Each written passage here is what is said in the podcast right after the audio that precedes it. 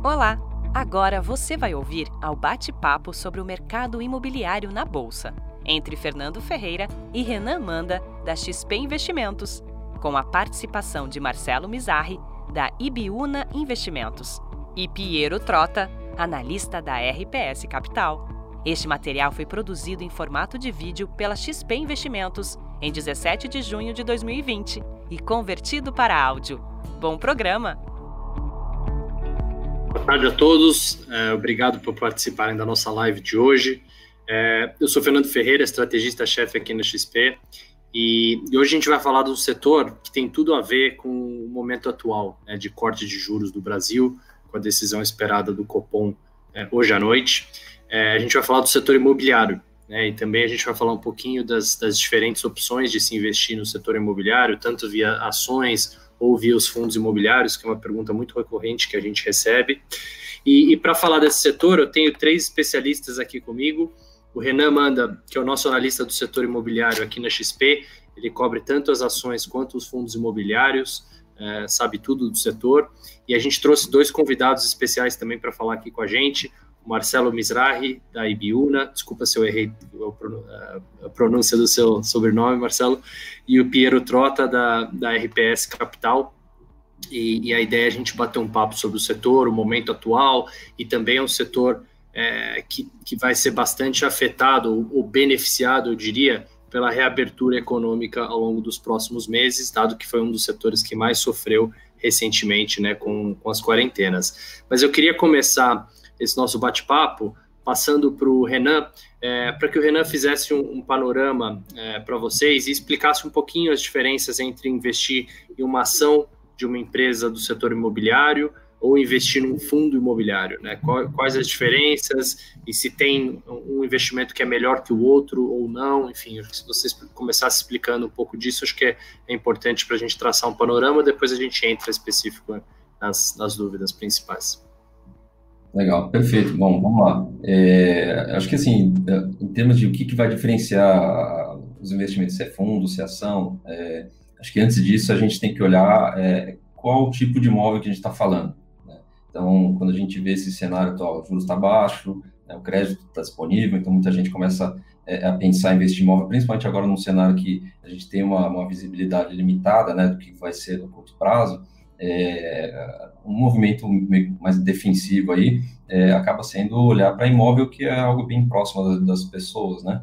É, então, para entender um pouquinho né, o que, que é, é, diferencia esses veículos, como que a gente olha né, aqui, é, eu acho que a primeira, vamos entender o, os tipos de imóveis, né? Geralmente a gente tem algumas classes que são mais comuns desses veículos, que são shoppings, lajes corporativas, né, os prédios corporativos, é, galpão logístico é, e as incorporadoras também. Né? Então, que, que, acabam focando mais no residencial, algumas até têm um projeto corporativo também, mas é mais para desenvolvimento. Né?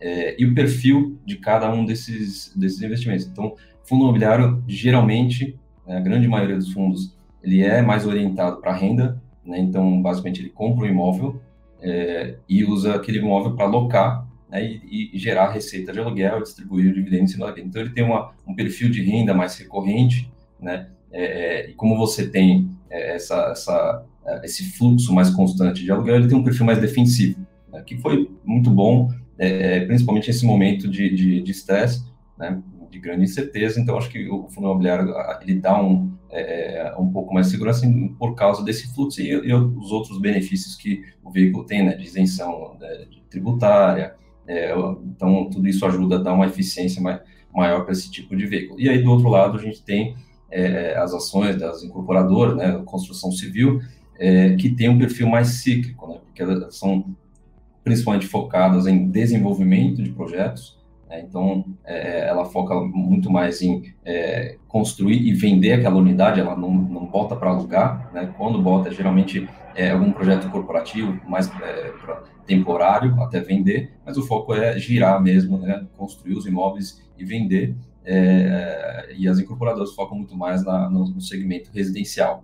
Né? Então, tem um perfil um pouquinho diferente do, do que a gente falou do, dos fundos imobiliários.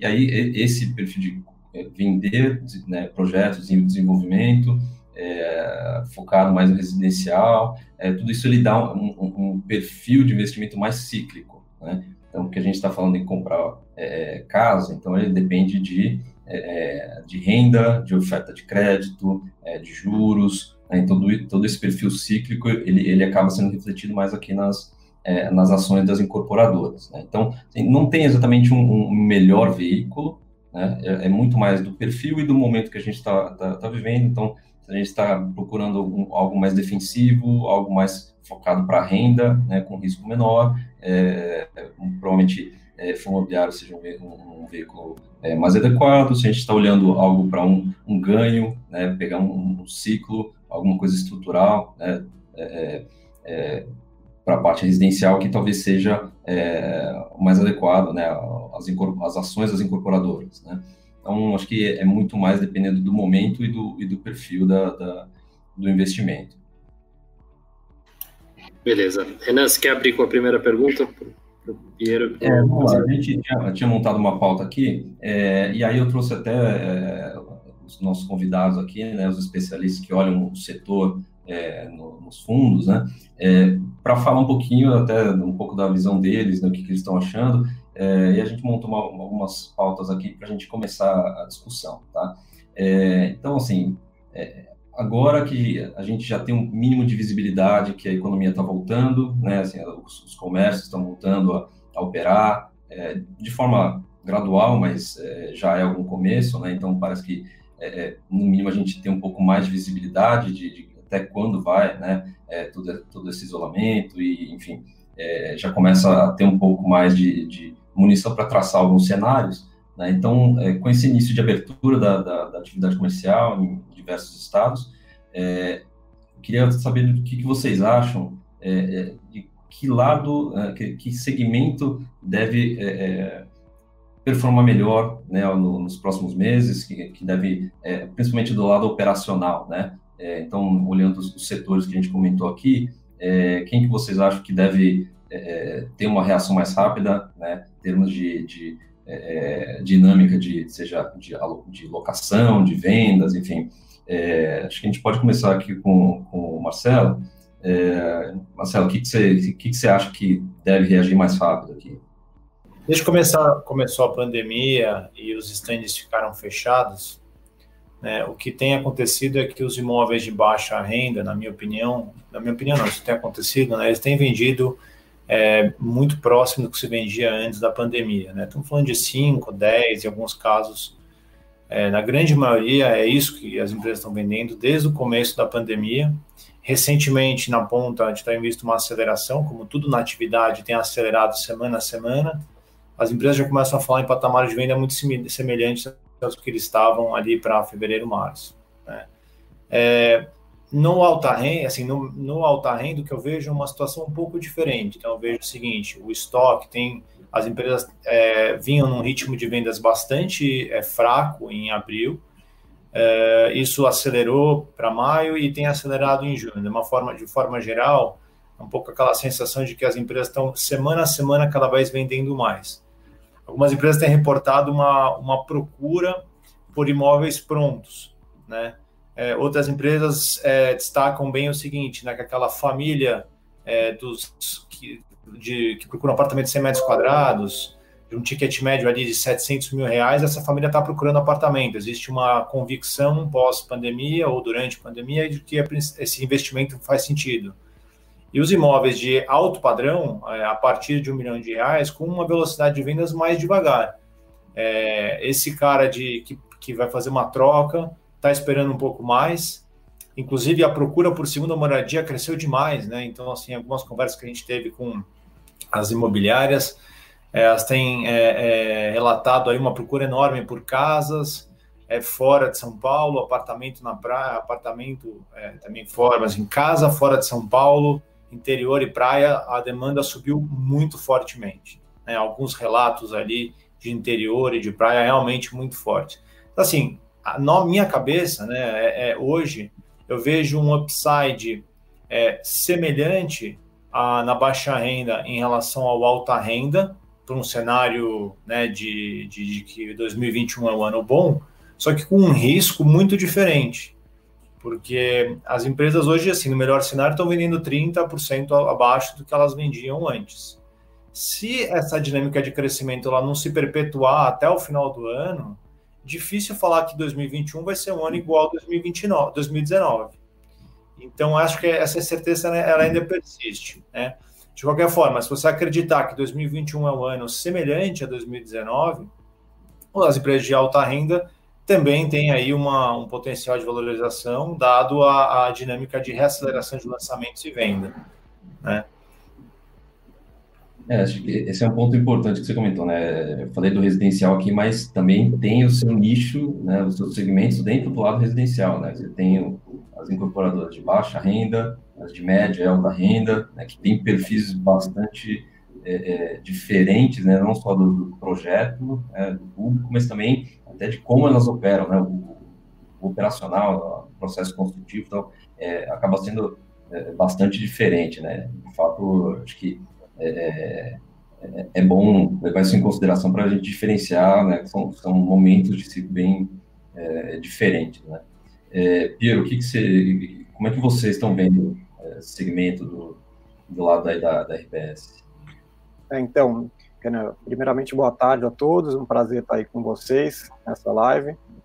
É, eu concordo com as palavras do, do Marcelo, eu acho que a gente ver cenários diferentes para cada segmento de renda de imóveis. E quando a gente compara o segmento de Minha Casa Minha Vida, vis-à-vis -vis o que a gente enxerga de médio e alto padrão, a gente já vê uma recuperação bem mais forte no volume de vendas para o Minha Casa Minha Vida. E, e, tem se mostrado não só nessa, nesse período de quarentena, mas já se mostra em anos passados que o ciclo não era tão bom para um o segmento de, alto, de médio e alto padrão, e o Minha Casa Minha Vida teve um crescimento razoável nesses últimos anos. Então, o que a gente vê de, de mudança assim, no cenário? A gente, eu concordo com o Marcelo de que o risco é diferente, então o médio, médio alto padrão depende muito mais do consumo, do, da confiança do consumidor do que é, o segmento de, de, Minha Casa Minha Vida, que é mais uma necessidade de moradias que a gente enxerga hoje no Brasil. O Brasil hoje ele tem um déficit habitacional de, de 8 milhões de moradias, e todo ano existe a formação de um milhão de novas famílias brasileiras que, que são consumidoras desse segmento de renda. E hoje em dia o programa só consegue suprir com 400 mil unidades. Então a gente vê esse déficit continuando a crescer. E, essa, e, e, os números operacionais que a gente vê de vendas com as empresas de baixo, baixa renda, é, ela é muito mais resiliente, ela está muito mais forte do que quando a gente olha de médio padrão. Então, é, é importante a gente ter essa diferença de o, o que, que faz um, um, um, cliente comprar um imóvel de Minha Casa Minha Vida e, um cliente de médio e alto padrão. Então é mais ou menos por aí que a gente enxerga. Né? É, posso fazer uma pergunta? Ah, é, acho que ficou claro né, a diferença entre, entre os segmentos né, de, de baixa renda e alta renda e é, que eles devem recuperar em a retomada deve ser em times diferentes para cada um dos dois. É, mas acho que seria interessante é, se vocês pudessem falar quais quais as principais empresas de cada um dos segmentos e, e quais que vocês gostam mais é, né, no, nos fundos de vocês, é, tanto de baixa renda, é, alta renda, quais que vocês acham que tem os melhores fundamentos né, e, e, níveis de preço para se investir agora? Bom, vou, vou começar aqui. A gente hoje, é, a preferência, a gente tem é, uma posição relevante né, em tenda e em direcional, principalmente. É, a gente aposta nessas duas empresas, é uma visão de risco, de retorno. No caso da tenda, a gente tem uma expectativa que a empresa possa crescer no ano que vem e nos próximos cinco anos. De repente, a tenda pode até dobrar de tamanho em cinco anos, é, com uma dinâmica de. A tenda conseguiu acertar o modelo de construção, de venda, ela vai crescendo aos poucos por manchas, com risco operacional baixo, tem estoque baixíssimo. é, roda hoje com uma provisão sobre o nível de crédito extremamente é, é, conservadora, né, inclusive em relação aos pares, né, que dá muito conforto para a gente. O segmento de baixa renda, ele, no primeiro momento, ele acaba dando crédito né, para o mutuário, na medida em que, para completar a entrada, a empresa acaba dando um, uma, um parcelamento da entrada. Né? E isso, assim, é, é muito importante que a empresa esteja bem provisionada, protegida, caso a gente tenha inadimplência ou atraso dos pagamentos, que é um negócio que é, é esperado dada a dinâmica do mercado. Se os bancos estão rolando 15 a 20% de todos os vencimentos que tem na economia, por que não achar que no setor imobiliário a dinâmica é parecida? Mesmo, mesmo a gente olhar a Caixa, é, o, o Bradesco, o Itaú já, já falaram sobre isso, né? o Santander também já falou sobre isso. O setor imobiliário é um dos setores que mais tem tido postergamento de pagamento. Então a gente tem bastante conforto é, quanto a isso. Na direcional tem um, tem um plus, né, que a direcional tem dentro dela um negócio de média renda, que pode ser separado do negócio de baixa renda, e fica mais evidente o valor e o retorno do negócio de baixa renda dentro da, da direcional. São as, nossos, são as nossas duas principais apostas. A gente. É, o trabalho que a gente faz é um trabalho que a gente usa, a gente faz conta, a gente fala muito com as empresas, a gente faz um trabalho muito denso de pesquisa com os stakeholders dos setores. Então, todos os competidores, todos os é, fornecedores, a cadeia de, de bancos, todos os bancos, para analisar como cada empresa trabalha, quais os riscos que cada um toma, a dinâmica de terrenos. Então, isso dá para dar um conforto bem relevante nessas duas empresas. No alta renda, hoje, a gente não tem posição na alta renda, tá? É, justamente por uma visão de que o mercado já precificou uma recuperação em 2021 uh, é, bem forte, né? Então, assim, é isso que para mim hoje parece um pouco é, é, otimista demais de achar que essa recuperação vem. Né? E aí você está é, falando de, de, de Cirela, Ezetec, JHSF? É, a gente, assim, olhando Cirela, Ezetec, Uh, vamos olhar assim, quem a Cirela e a Exetec hoje, assim, se eu falar, elas têm upside, elas têm upside desde que o cenário em 2021 e 2022 ele seja um cenário equivalente ao cenário que a gente tinha em 2019, ou seja, um cenário que você tem uma procura altíssima, uma venda altíssima e volumes muito fortes. Né? O que para mim hoje a gente tem pouca visibilidade de falar qual é o volume do mercado nos próximos 12 meses, porque como eu disse, essa recuperação de vendas ela é uma recuperação de vendas de estoque, ela não é uma recuperação ainda de lançamento, então o que vai acontecer nos próximos meses? As empresas vão começar a testar é, lançamentos de, de empreendimentos para ver se essa demanda que está acontecendo é, tem no, no, lançamento. Na medida que essa demanda vier, as empresas vão voltar a lançar. A pergunta é: isso é o suficiente para o volume ser o volume que a gente tinha três meses atrás? Na minha, na minha maneira de ver, isso ainda parece cedo apostar nisso. É... Acho que nos próximos 12 meses, quanto mais dali para frente, né? A verdade é o seguinte, quando a gente olhava em fevereiro, né, várias dessas empresas, a, percepção que eu tinha é que elas já estavam no preço, elas já, já, já tradeavam mais ou menos ali no target, no esperado, para um ciclo de cinco anos de crescimento. Então, o mercado não achava as empresas baratas, de graça, naquele momento.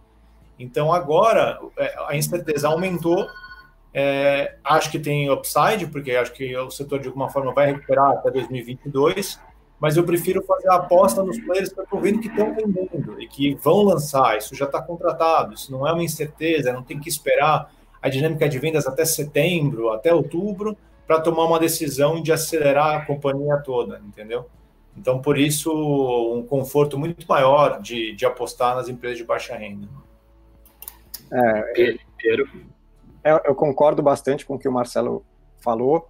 É só para avisar, conversar um pouco com o pessoal, só para quem não, não, sabe essa diferenciação de segmento de renda. Quando a gente fala segmento Minha Casa Minha Vida, um segmento de baixa renda, a gente está falando das empresas é, da MRV, da Tenda e da Direcional. Quando a gente fala de médio e alto padrão, a gente está falando de uma Cirela, de uma Iven, de uma Zetec. A JHSF, ela tem um pedaço dela que é um segmento de incorporação médio e alto padrão também. A gente fala da Elbor. Então, o, o setor é recheado de empresas de todos os segmentos para você investir. Quanto ao nosso posicionamento, a gente concorda bastante com o que o Marcelo falou. Quando a gente olha para frente, o, a gente vê, a gente tem bem mais confiança e conforto de projetar crescimento de lançamento, de venda para as empresas de, de, do Minha Casa Minha Vida. Porque o setor já se mostrou resiliente nos últimos anos e tem se mostrado também durante essa pandemia. E quando a gente olha para uma tenda, que a gente gosta, a gente também tem posição nela, a gente identifica um cenário mais conservador, com aumento de provisão de pró-soluto, é, redução de margem bruta, um aumento no SG&A das empresas, né, nas despesas administrativas e, com despesas de venda, a gente ainda enxerga um upside é, é, importante para elas, com todo esse conforto e com premissas mais conservadoras. Quando a gente faz isso para uma Cirela ou uma Ezetec, quando a gente olha o preço da tela, a gente já não vê tanto tanta gordura para sentir o conforto de ter essa posição. Por exemplo, a gente fez um cenário de, de uma Cirela com lançamentos um pouco menores nesse, nesse ano, margem um pouquinho menor com um cenário mais adverso, e nesse cenário conservador, com uma volta mais gradual, a gente não acredita numa volta em V para o segmento de médio alto padrão, com essa volta mais gradual, a, a gente não consegue enxergar upside para essas, essas empresas. Então a gente tem muito mais conforto de ficar numa tenda, numa direcional ou até numa MRV, que tem conforto nas nossas premissas, do que a gente se arriscar a, a entrar numa Cirela, numa Exetec, depois dessa subida que os papéis deram nos últimos dias. É, tem um negócio que eu gosto sempre de falar, né, que é a diferença entre a decisão de compra dos dois modelos, né? Então, a decisão de compra no, do baixa renda, em geral, é uma pessoa que usa uma entrada do FGTS, então ele vai lá e dá 20% de entrada do valor do imóvel com o dinheiro do FGTS, e outro pedaço ele financia com a construtora é, pré-chaves ou pós-chaves, dependendo da estratégia da empresa. Né? A decisão da parcela que ele vai pagar mensal é muito semelhante à parcela que se paga no aluguel para esse, esse cara. Né? Então, a decisão é uma decisão muito mais de quanto cabe no bolso, se a loja que ele vai procurar a empresa ela tem lá a unidade que cabe com que cabe no bolso dele. Na decisão de alta renda, você precisa ter uma poupança, quer dizer, pelo menos uns 30% do valor do imóvel com poupança para dar de entrada. É, sendo novo, né? Você não vai poder vender seu apartamento para poder dar entrada. A entrada tem que vir da tua poupança. Então você vai dar a entrada e aí vai entrar num financiamento. Nesse momento, é, eu tenho dificuldade de, de, de, ver a confiança do consumidor no nível que ela estava em fevereiro. Né? É, na verdade, essa até a gente pensar o seguinte: os números, a, a dinâmica de, de emprego e de confiança do consumidor hoje me parece pouco. É, é, é, muito difícil dizer o nível de atividade real que a gente vai ter pós-pandemia. Né? O setor financeiro é, injetou entre rolagens em torno de 120 bilhões de reais na economia em rolagens e postergação de pagamentos das, de empresas e pessoas físicas. Né? O que, que acontece com isso? Os níveis de inadimplência que a gente vai ver nos próximos meses, eles certamente são abaixo do que eles seriam se esse movimento não tivesse sido feito. Ou seja, algumas empresas vão se segurar ou vão deixar de quebrar ou vão honrar os seus compromissos por mais tempo do que, do que honrariam caso tivessem que pagar os seus vencimentos. Aí eu pergunto, isso é o suficiente para dar confiança no emprego, para dar confiança na renda? Porque o imóvel é uma decisão de dois, pedaços, né? A gente fala assim, o que faz valorizar um imóvel de um imóvel normal, de alta renda, um imóvel que não tem juros subsidiados? Um é a parcela, quer dizer, quanto cabe no bolso, ou seja, quanto menor a taxa de juros que o banco financia, menor vai ser a parcela. O número mágico que o pessoal usa é em torno de, se você pegar 1% de valor, de redução do valor da, do financiamento, é quase 10% do valor da, da prestação. E a outra variável é a Selic. A Selic não é importante para nível de financiamento, mas ela é importante quando o investidor vai comparar o retorno do dinheiro dele parado no banco vis-à-vis o, o retorno do dinheiro dele para o aluguel. Ele vai lá e, e aluga, e faz um investimento né, para aluguel. Isso traz quem? Isso traz a baixa renda e traz o investidor para o mercado muito mais do que a média renda, que é quem precisa de renda alta para poder pagar a prestação. Então, grande é, dúvida que eu tenho nesse momento é toda essa leva que começa nos imóveis entre 300 mil reais até 1 milhão, 1 milhão e 200, que depende de confiança e renda. Isso que está muito difícil para a gente saber qual é real o nível de confiança, venda e atividade. Como eu digo, é, chama atenção os números das empresas recuperando. Realmente é uma informação muito positiva. Mas se isso é verdade, então será que as vendas nos shoppings têm que recuperar o patamar que estavam? Então será que se isso é verdade, as provisões que os bancos fizeram estão erradas? Então os bancos fizeram provisões enormes para perdas que não vão acontecer? Então parece assim uma, um, excesso de otimismo com a recuperação no setor de incorporação, com vendas 30% abaixo do que eram, entende? Então um pouco essa dicotomia que para mim não faz tanto sentido nesse momento. Então, por isso, como o, o Pedro disse, eu prefiro hoje comprar o cara que está vendendo. É, eu até falei isso outro dia, quais negócios do, do mundo é, tiveram queda de 0 a 5% nos seus níveis de venda pré-pós-pandemia? Pouquíssimos. É, internet subiu, mas agora todos os outros negócios caíram faturamento, caíram dinâmica, e o baixa renda não, o baixa renda está lá. Seja por causa da, da, da demanda, estamos falando de 900 mil residências de demanda ano, seja por conta da taxa de juros subsidiada pelo FGTS. É importante lembrar sempre, né? O, o Minha Casa Minha Vida é um programa bancado basicamente pelo FGTS, ele não é bancado pelo governo, né? Tem muita gente que fala, não, mas eu não vou comprar isso daí, porque se o governo mudar, então não vai ter dinheiro, o Brasil vai quebrar. Tá? Não, mas o, F, o quem banca Minha Casa Minha Vida é o FGTS, que é o dinheiro do trabalhador. É, o FGTS, ele tem, se a gente pegar o FGTS e fazer um breakdown do FGTS, quase que 85% dos recursos do FGTS estão com 15% das pessoas, dos CPFs. Então ele acaba sendo um belo de um programa social. Quer dizer, realmente aquela pessoa, o funcionário que tem muito dinheiro no FGTS a receber quando sai do seu trabalho, é ele que financia a dinâmica do, do FGTS e do crédito imobiliário no, no Brasil e que proporciona o programa Minha Casa Minha Vida. Então, assim, essa essa roda continua girando muito bem. É, tem uma expectativa extremamente positiva para o novo programa que vai vir. Eu acho que o novo programa ele solidifica essas incertezas. Né? Tem muita gente que acha que o FGTS pode acabar, que o FGTS vai ter saques muito grandes com as demissões.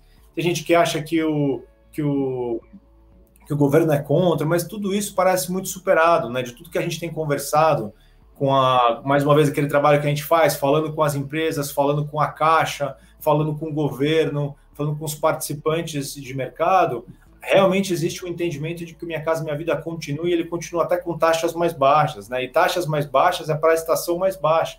Prestação mais baixa é mais gente na pirâmide, é mais gente da base da pirâmide entrando e tentando comprar um apartamento. Se a gente fala hoje com as empresas, a gente vamos pegar uma empresa de alta renda, de média alta, vamos falar com a Exetec. Exetec, o que você vai lançar no próximo mês? Um dos projetos, metade, pelo menos, é Minha Casa Minha Vida. Então, as próprias empresas estão mais animadas com o segmento de Minha Casa Minha Vida. A Cirela, ela separa a Cirela, a Vivaz, a Cure, a Living, a Planipano. Onde que a Cirela está vindo o volume mais forte? É no Minha Casa Minha Vida. Então, os próprios incorporadores estão vendo isso. É... A Cure, por exemplo, eu acho a Cure a melhor empresa, na verdade, de Minha Casa Minha Vida do Brasil. Assim, a Cure é a empresa que roda mais redonda, é, um management espetacular. A Cura é uma empresa que deve vir a, a, a mercado, fazer um IPO na medida em que o mercado e, e, é, esteja aberto para isso. Né?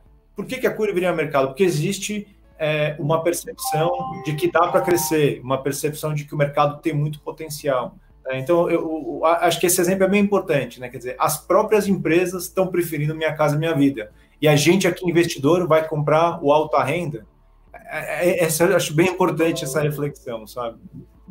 É, um, um, outro ponto importante também é que acho que um dos grandes riscos que, que, que a gente via é, para a parte do Minha Casa Minha Vida nos últimos anos, que era, que era o, a, travar funding, né? A gente viu alguns anos atrás é, engasgar funding por motivos diferentes, né? Porque acabou bateu no teto do orçamento, porque tinha que é, é algumas travas do orçamento que você tinha que remanejar, é, ou algum problema de, de, repasse, seja na caixa, ou enfim, é, a gente viu uma série de entraves aí nos últimos anos, e que no, no, começo desse ano, é, várias dessas travas já, já foram tiradas, né? Então, assim, é, é, travar repasse porque o orçamento da União estava é, num contingenciamento e aí não, não liberou aquele dinheiro, que é uma parcela pequena, mas trava todo o resto, né? Então, isso já com, com algumas mudanças que a gente viu no começo do ano já, já foi sanado. Então, o que estava travando de repasse no começo do ano já voltou a andar e provavelmente já não vai ser um,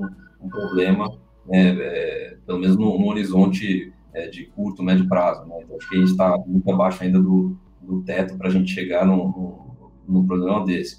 É, então, acho que é, o programa em si per, tirou um risco é, relevante né, de, de é, saber se o FGTS vai ter fôlego ou não para bancar, se o repasse vai andar tudo certinho ou não, né, se vai ter algum tipo de, de gargalo no, é, é, ao longo do ano. É, e, em cima disso, é, então, assim, a, gente, a, a, parte de fund vai ser muito mais suave né, e rodar como deveria ser, né?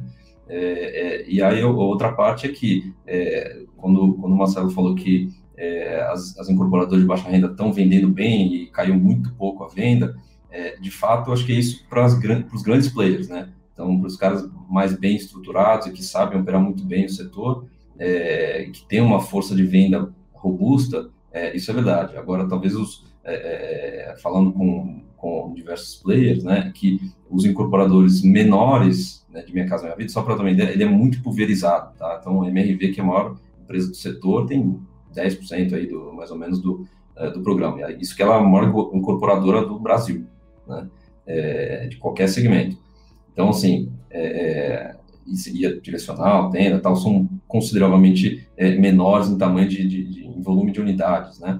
É, então, é um programa muito pulverizado e esses caras menores, né, que são muitas vezes regionais e tal, e que fazem um, dois projetinhos por ano e tal, eles não têm essa mesma estrutura. Então, quando fechou né, os estandes, fechou a economia, é, eles sofreram muito mais. Né? Então, o que, em alguns casos, até, dependendo do caso, com, com severo foi o impacto, é, dele ter que jogar a toalha e, e, e fechar as portas. Né?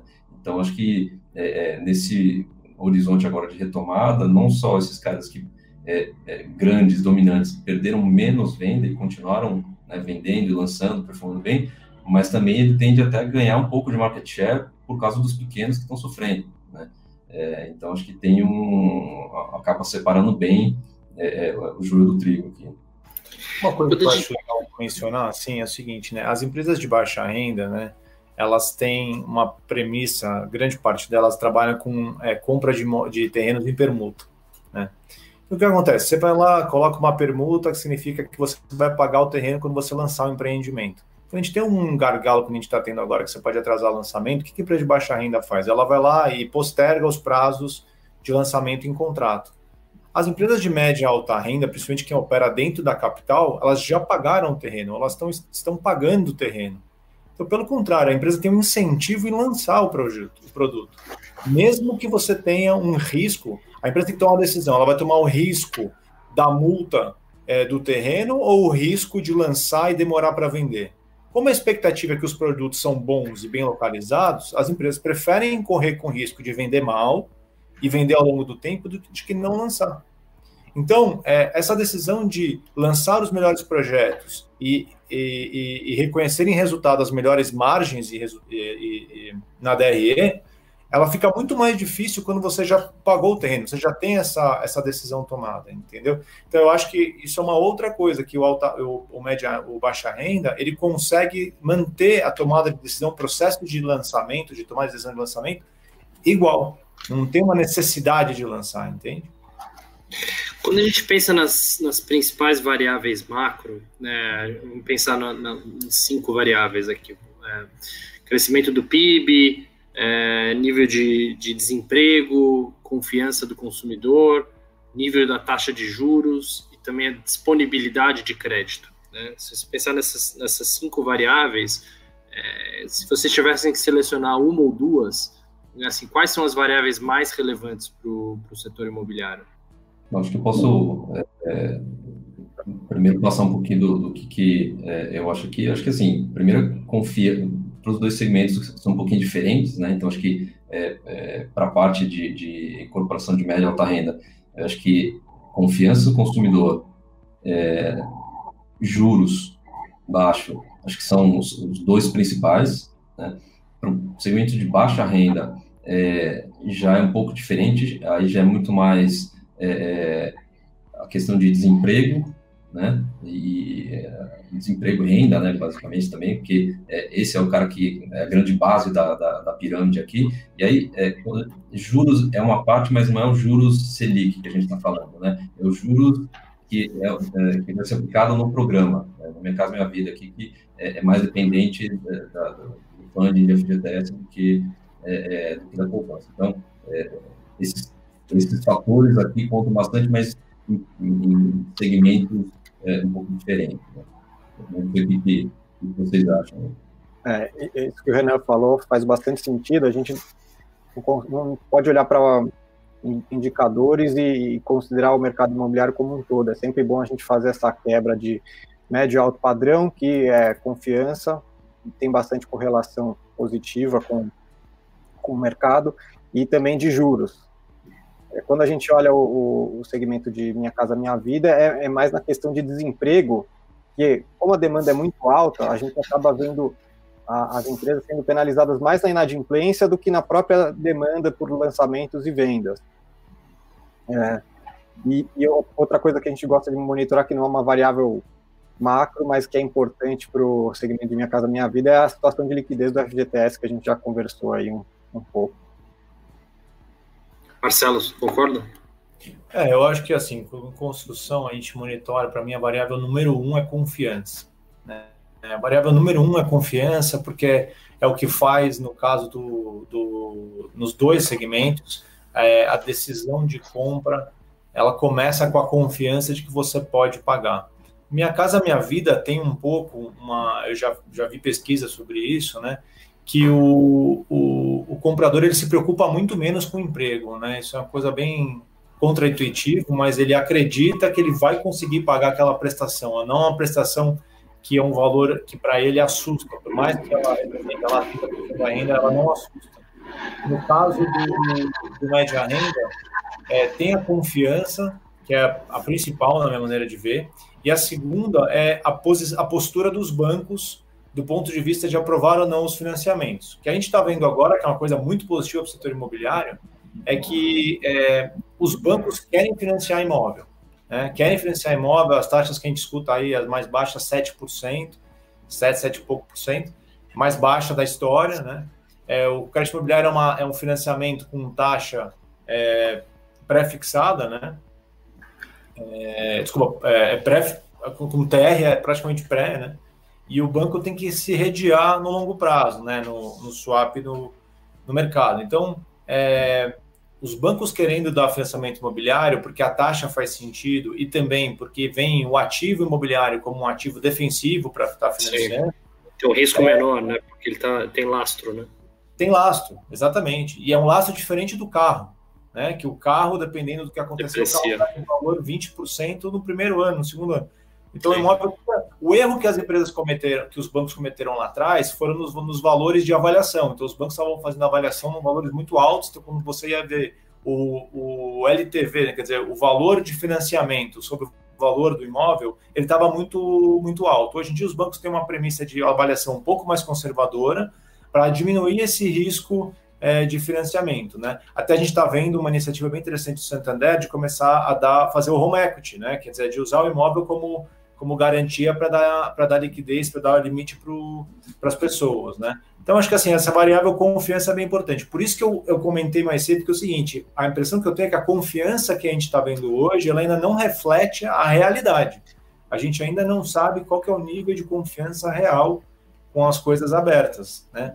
Assim, estamos aqui os quatro em casa, ninguém está é, trabalhando normalmente. A gente não pode falar que a coisa está normal porque tem carro na rua ou porque o comércio está aberto. Isso é, é, não é verdade, né? Então, é, confiança, é, bancos e, lógico, taxa de juros é importante por quê? Né? Porque taxa, aquilo que eu falei mais cedo, se a taxa de juros for para 20%, para 15%, esse investidor que compra para alugar não vai comprar, né? Deixa o dinheiro no banco. Então, é, taxa de juros também é importante. É, só, só para complementar também, é, a gente gosta de olhar um, um, índice que a gente chama de affordability, né? Que é, é mais ou menos a facilidade de acessar o crédito. Então, ela é bem atrelada ao que a gente conversou aqui. É confiança, é, a gente fala dos juros do crédito imobiliário, e hoje em dia a gente vê níveis bons, de crédito imobiliário e também da renda da população. Por que renda da população? Porque na hora que você vai tomar um crédito imobiliário, ela, ela é de acordo com a sua renda que você consegue tomar. Então, ela é mais ou menos ela, o máximo que você pode ter da sua renda em crédito imobiliário, é, na parcela do crédito imobiliário, é 30% da sua renda mensal. Então, se a renda da população cai, esse índice de affordability ele também diminui bastante e afeta na, na concessão de crédito. Renan, quer fazer mais uma? É, bom, acho que sim. É, tentando é, fazer um, um resuminho aqui do que, que é, a gente pode ver aqui daqui para frente. Né? Acho que no baixo renda ficou bem claro que é, é, é o segmento que é, ele está exposto para um, uma retomada, né, de uma forma muito mais cíclica, mas ele tem uma série de características mais defensivas, mais previsíveis, né, que, que dá um pouco mais de conforto. Né? É, agora, olhando num cenário, talvez é, tentando pensar num cenário um pouco diferente, o, o Marcelo até fala um pouquinho disso é, no começo do, da live, é, seria, olhando para o segmento de média alta renda do jeito que está hoje, o que, que faria você mudar, né, ou pelo menos enxergar um pouquinho mais é, de oportunidade, né, assim, fatores se é a venda agora começar a retomar os de venda operando e tal, é, vendendo mais do que esperado, ou se é, de repente é, a demanda que que é, estava represada ao longo da, da, da, quarentena, né, acabar é, traduzindo em volume de vendas melhor até nos lançamentos, né, não só no, na venda de estoque, é, ou vendas digitais, enfim.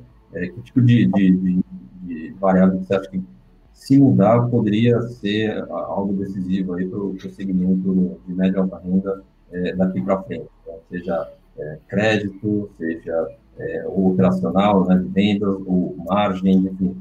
Que, que, é, como vocês olhariam? É, bom, eu, eu gostaria de assim, hoje a gente enxerga o nível de confiança do consumidor na mínima histórica da série, desde 2005, com essa, essa quarentena. Então, assim, esse indicador já está muito afetado. Mas o que, que eu gostaria de olhar na ponta? Para mim é venda. Para mim é venda que faz a roda girar. Se as incorporadoras tiverem uma volta é, interessante no, no, no, nível de vendas, isso pode dar indícios de que a, a, volta não vai ser gradual como eu penso hoje e ela vai se, ela vai voltar um pouco mais rápido. Então esse é o indicador que eu acho bem importante a gente acompanhar porque é, é saber como que estão venda, as vendas na ponta, assim. É, é venda na veia, né? É, é esse é para mim é o ponto principal. Também a gente pode dentro da venda, como que está sendo a venda de lançamento, como que está sendo a venda de estoque de construção e estoque pronto. É, estoque pronto é, se a gente vê também uma recuperação, que ano passado a gente já viu níveis altos de venda de estoque, se a gente vê também esse indicador recuperando, pode, pode fazer com que a gente ajuste as nossas premissas e veja mais upside para frente. É, estou bem alinhado quanto a isso, né? Assim, a minha alocação de tempo hoje ela é muito relevante em trabalhar pesquisando vendas semana a semana. Né? Então, é falar com as empresas, é falar com o imobiliário, é falar com o cara que nem tem capital aberto, que é fechado, é, é falar com o corretor. Então, a gente está fazendo um trabalho muito é, é, corpo a corpo de sentir venda semana a semana. Né? A verdade é que é o seguinte, são, como o Pedro disse, assim, são as vendas que vão dar o conforto para as empresas de voltar a aumentar os volumes de lançamento e aí por isso voltar aos volumes que as empresas é, é, lançavam e vendiam há três, quatro meses atrás. Né? Então a gente está vendo, assim, na, como eu disse, vem subindo semana a semana, isso se, se mantém.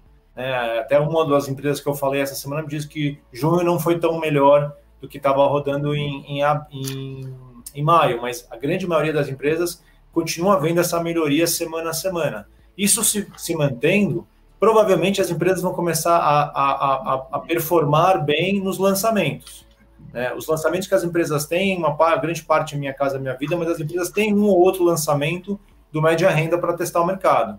Isso vindo bem, eu acho que os volumes vão voltar é, aos poucos, isso com certeza vai dar para a gente o conforto de trabalhar com premissas mais otimistas para 2021. é, fazer nosso modelo com um muito forte. É, e aí a gente vai fazer conta sempre procurando upside nas empresas que ainda não têm isso precificado. Perfeito. É, Renan, você falou um pouquinho no começo sobre a diferença né, entre, entre fundos imobiliários e investir nas, nas ações das incorporadoras, né? E aí você explicou que para quem está olhando valorização de capital no longo prazo, faz mais sentido olhar para as ações, para quem está buscando mais renda e dividendos, né, faz mais sentido olhar para fundos imobiliários. Mas falando um pouco mais especificamente dos fundos imobiliários, né, a gente uhum. viu uma performance esse ano é, melhor que a do Ibovespa, né? eles caem, mas caem menos do que o Ibovespa e também com uma volatilidade bem menor é, do que o Ibovespa, ou seja, eles performaram da maneira que deveria, né? se mostrou um setor mais defensivo do que o Ibov.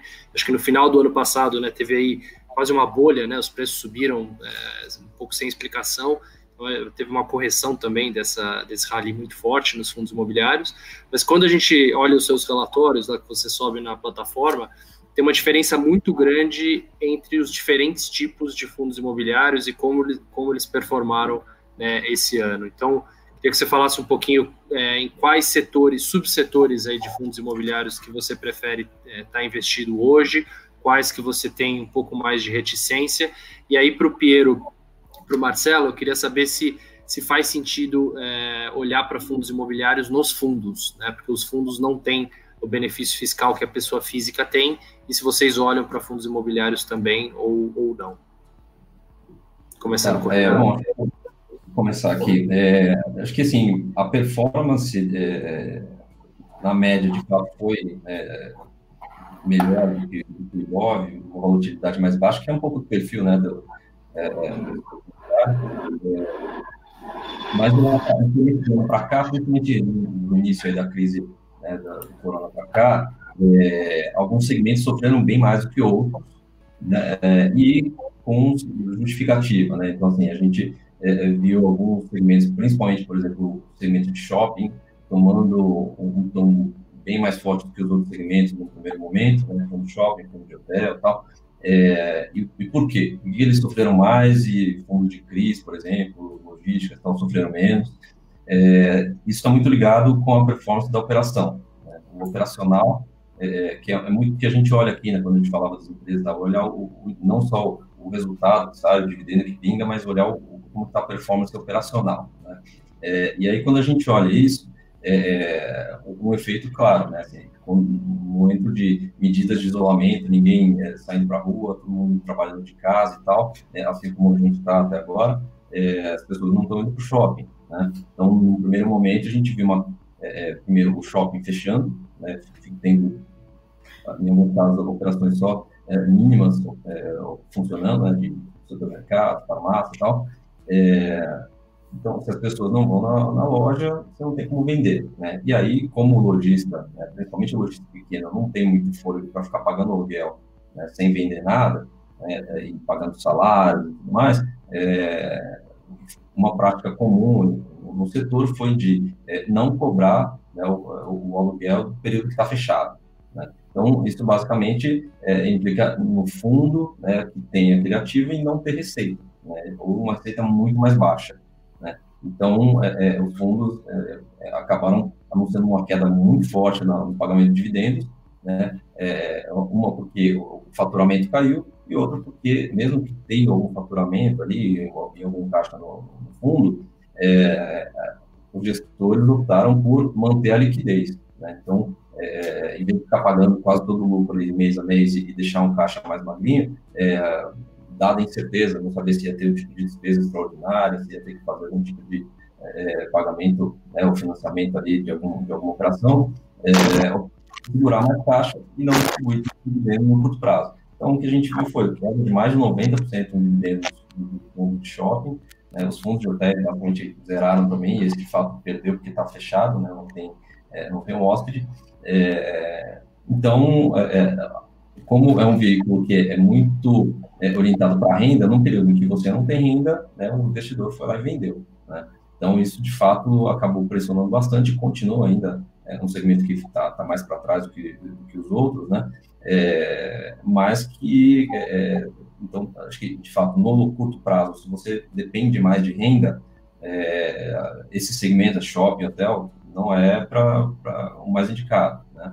É, agora, é, olhando um ciclo mais longo, pensando no, mais como oportunidade grande de, de capital e uma retomada, é, se a gente olha o lastro que eles têm, né, a localização do imóvel, a utilidade dele, né, é, quando tudo minimamente voltar ao normal, isso não acho que volta tão, tão rápido assim, né, uma recuperação gradual, mas quando as coisas minimamente voltarem ao normal, talvez tenha algum, algum é, é potencial para algum ganho relevante, mas aí, lógico, sabendo que pode ser volátil, né, e que é, não vai ter muito dividendo pingando agora no, no curto prazo, tá? É, e aí os outros segmentos aqui, que são de laje corporativa e de, de galpão, é, performaram bem, mais, é, bem melhor. É, de lajes, eles é, é, têm uma, uma algum risco marginal aí de você ter uma vacância maior, né? acho que assim, o impacto maior não é nem tanto no aumento da vacância, é muito mais na expectativa de revisão para cima dos preços nas locações, como a gente é, é, via nos últimos meses, né, principalmente nesse eixo é, é, principal, eixo comercial aqui, Faria Lima, JK, né, Itaim e tal, é, em que havia uma escassez de área, e aí as negociações estavam tendo é, ajustes de 30%, 40% para cima, né, e aí e queda na vacância em áreas mais, um pouco mais distantes, né, nessas áreas secundárias. Então, acho que no, no, no, primeiro momento, o que impacta mais é alivia a pressão, porque já que as empresas estão todo mundo em casa, está todo mundo esperando para ver o que acontece, é, é, negociações de novas áreas dificulta, né? então qualquer pipeline de, de negociação para novas locações vai se estendendo, é, e eventualmente é uma outra empresa que pode, é, de fato, ter um pouco mais de dificuldade e ter que reduzir é, é, espaço. Não acho que vai ser um, toda uma, essa discussão comum que é de home office que, que vai é, virar o setor de cabeça para baixo. acho que vai continuar tendo demanda. Se você tem uma área boa, bem localizada, vai continuar tendo demanda para esse tipo de ativo. Né? É, e o de galpão logístico talvez foi o que performou melhor, que é o cara que é, nessa nesse período de pandemia, todo mundo usando o serviço de entregas, ou, né, o e-commerce e tal, é o que teve até uma demanda na margem crescente. Né? Então, logística de medicamentos, logística né, para farmácia, logística de é, varejo online para fazer entrega né, é, o mais rápido possível é, é por plataformas de e-commerce, é, acaba tendo uma demanda muito grande. Né? Então, é, quem tem mais exposição a esse segmento acaba tendo uma demanda muito resiliente, eventualmente até crescente. Né? Então, acho que é, isso que ajudou a segurar bastante a performance. E, e, aí tem os segmentos de papéis que é, acabam sendo um pouco do reflexo desses, desses setores, mas é, basicamente fundos de CRIA, que foi o destaque, é, que são fundos basicamente de, de, renda fixa, né? Eles, eles compram dívidas com, com é, lastro imobiliário é, e que não, não, não, é, já por ter um perfil mais de renda fixa, ele já tem um, um, um risco menor e muitos desses fundos têm garantias adicionais em todos os CRIs que eles compram, né?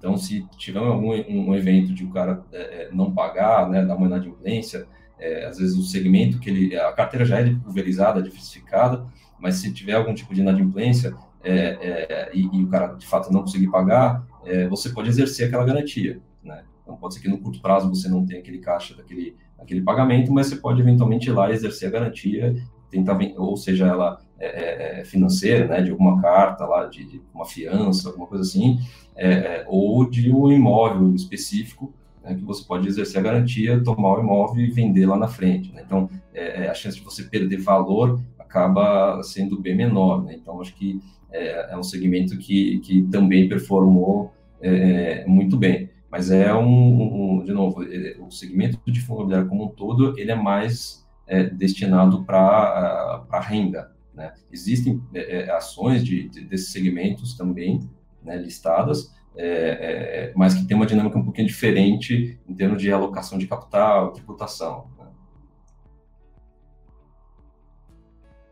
Perfeito. Marcelo, Piero, vocês olham para fundos imobiliários nos, nos fundos?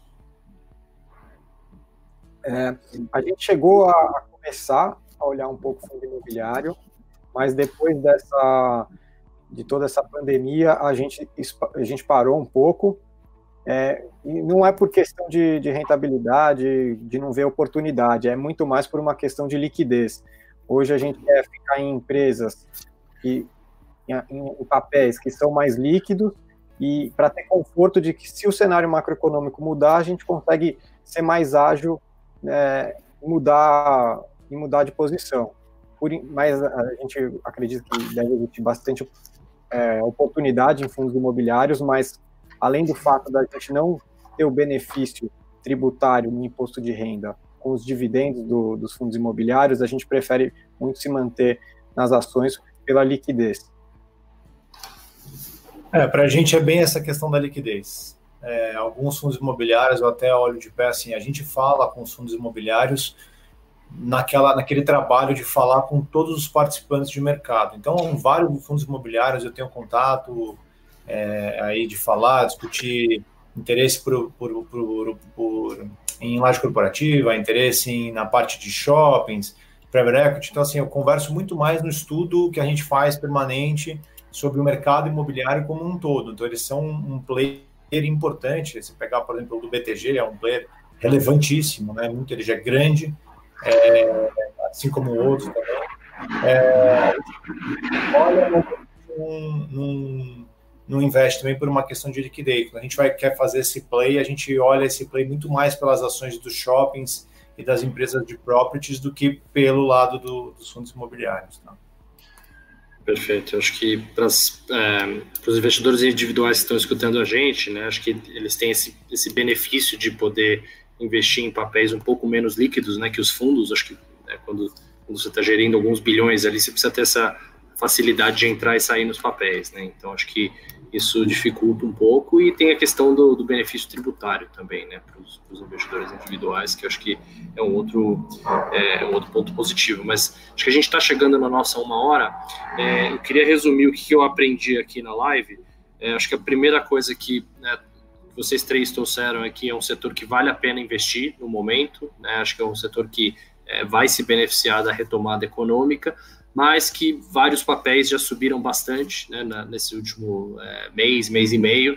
Então, né, claramente vocês estão preferindo mais a baixa renda do que a alta renda, né? Então, papéis como Direcional, Tenda, MRV, é, vocês veem algum upside em Exetec, Cirela, né? Mas ali, basicamente, o mercado já precifica um, uma melhora mais rápida e essas empresas estão vendendo muito menos, né? Então existe um pouco dessa dúvida é, do que os papéis precificam versus a, a velocidade dessa retomada, né? É, acho que de variáveis mais relevantes para os investidores ficarem de olho, confiança e, e, juros, né, e crédito, acho que todos vocês falaram, são as variáveis mais relevantes é, para o setor, ainda mais do que crescimento de PIB, desemprego, enfim, é tudo correlacionado no final do dia, mas sem dúvida vocês falaram bastante da questão de confiança e juros. É, e é isso do meu lado, eu queria agradecer a presença de vocês, acho que a gente é, fez um debate super, é, super produtivo aqui, é, eu aprendi bastante, espero que todo mundo tenha, tenha aprendido é, também. e é isso, continue acompanhando nossa, as nossas lives, amanhã a gente volta para falar de dois setores super relevantes, às nove da manhã a gente tem uma live para falar do setor é, de commodities e à uma da tarde a gente tem uma live para falar do setor de bancos. E na sexta-feira a gente termina a semana de lives é, com uma live falando do setor é, de varejo e consumo. E é isso, queria agradecer a presença do Renan, do Piero, do Marcelo. Obrigado pela aula que vocês deram aqui hoje e até mais.